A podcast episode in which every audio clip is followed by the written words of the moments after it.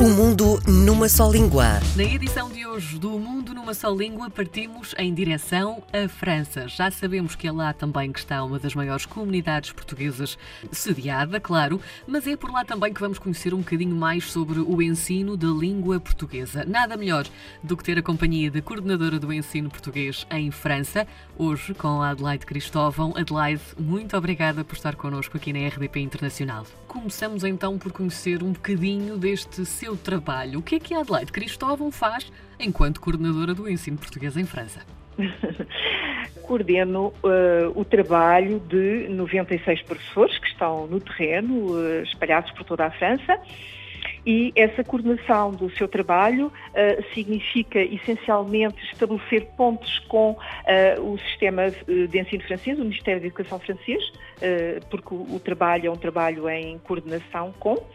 Eh, é um trabalho de, de formar também os professores, numa formação contínua, eh, de certificar as competências dos alunos em função daquilo que, que vai sendo a evolução deles na aprendizagem no terreno.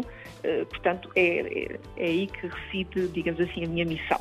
E esta sua missão passa também por perceber, e muito bem, talvez até melhor do que ninguém, quem é que quer aprender português em França. Estamos a falar de hum, alunos que são lusodescendentes ou, ou que têm alguma ligação a Portugal ou com a nossa língua, ou são hum, franceses? Como é que isto funciona? Há interesse também da parte dos franceses em aprender? Ah, há também interesse da parte dos franceses. Uh, eu começaria por dizer que, portanto, no, uh, esta coordenação, e complementando um pouco o que disse, esta coordenação abrange alunos que vão desde o primário até ao décimo segundo nós temos um protocolo de acordo com o Ministério da Educação francês, não é? Portugal tem um acordo de cooperação educativa com o Ministério da Educação francês. Uh, nós asseguramos o ensino essencialmente no primário e a parte francesa, o Ministério da Educação francês, dá continuidade ao ensino no segundo e terceiro ciclo e secundário.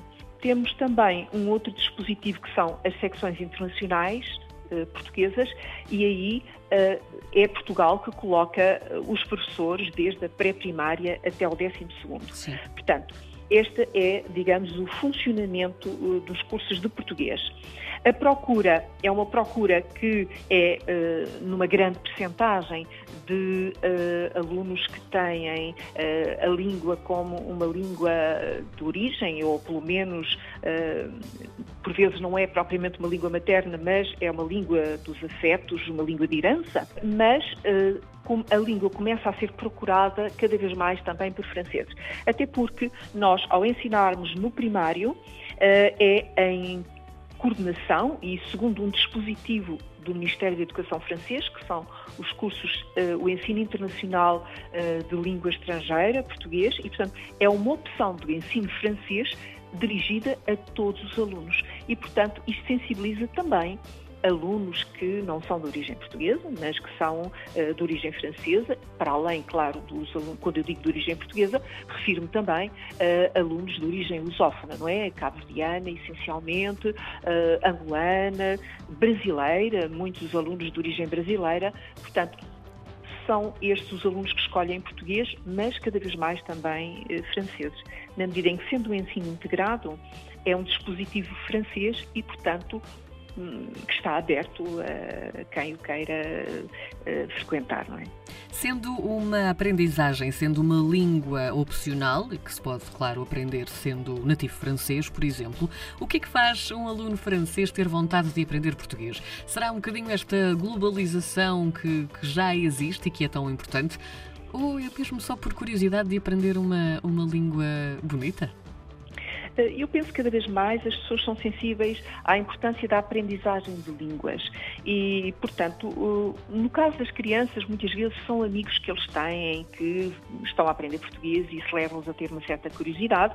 Outras vezes também da parte dos pais, eh, por conhecimento, por sensibilidade à língua, porque cada vez mais também Portugal é um país que eh, é atrativo sob o ponto de vista turístico e não só, e, portanto, as pessoas aos poucos vão tendo a noção da importância desta língua e mesmo da importância uh, global desta língua, não é? Uh, inicialmente uh, podem associá-la a Portugal, mas rapidamente se dão conta de que se trata de uma língua com uma dimensão cultural, económica e cultural que vai muito para além, não é, das, das fronteiras de Portugal ou até mesmo do Brasil.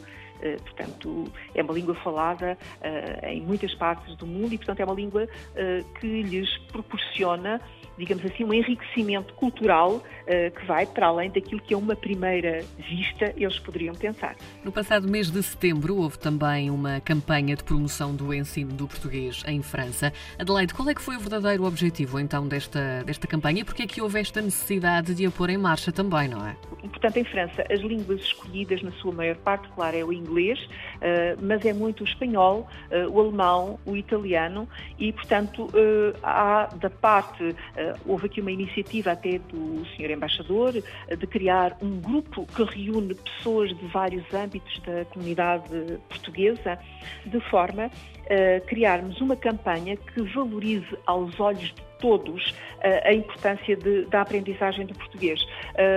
A aprendizagem não só para pessoas que são de origem lusófona, que, um, que essa dimensão e essa importância vá para além única, portanto, já é importante a dimensão afetiva, claro. mas que vá para além dessa dimensão afetiva e, portanto, a importância que pode ter mais tarde uh, no currículo do aluno uh, esta, estes conhecimentos, estas competências da língua portuguesa, que é uma língua cada vez mais procurada, e, portanto, é sensibilizando uh, também os franceses para esta procura cada vez maior da língua e da importância que ela esteja cada vez mais presente nos currículos franceses e que ela seja objeto de escolha cada vez mais uh, da parte de, uh, enfim, de, de, todos, não é?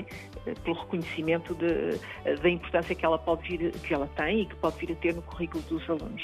Tendo em conta também esta situação atual por pandemia, por Covid-19, houve aqui alguma resistência também nas inscrições ou não se sentiu nenhum tipo de abalo?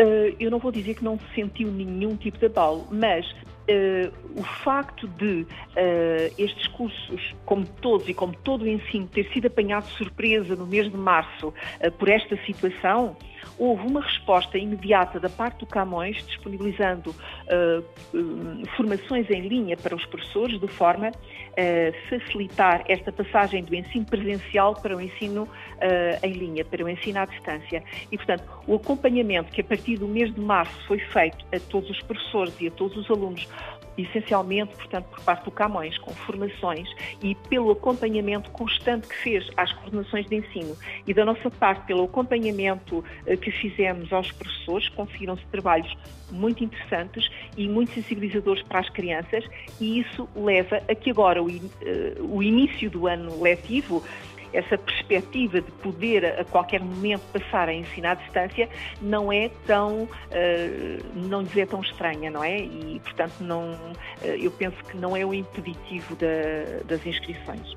É com o Instituto Camões que viajamos todas as semanas, todas as quintas-feiras com o mundo numa só língua. Hoje tivemos então o prazer de conversar com Adelaide Cristóvão, é coordenadora do ensino português em França e conseguiu mostrar-nos também um bocadinho mais como é levar a língua portuguesa mais longe. Adelaide, muito obrigada. Obrigada, muito obrigada.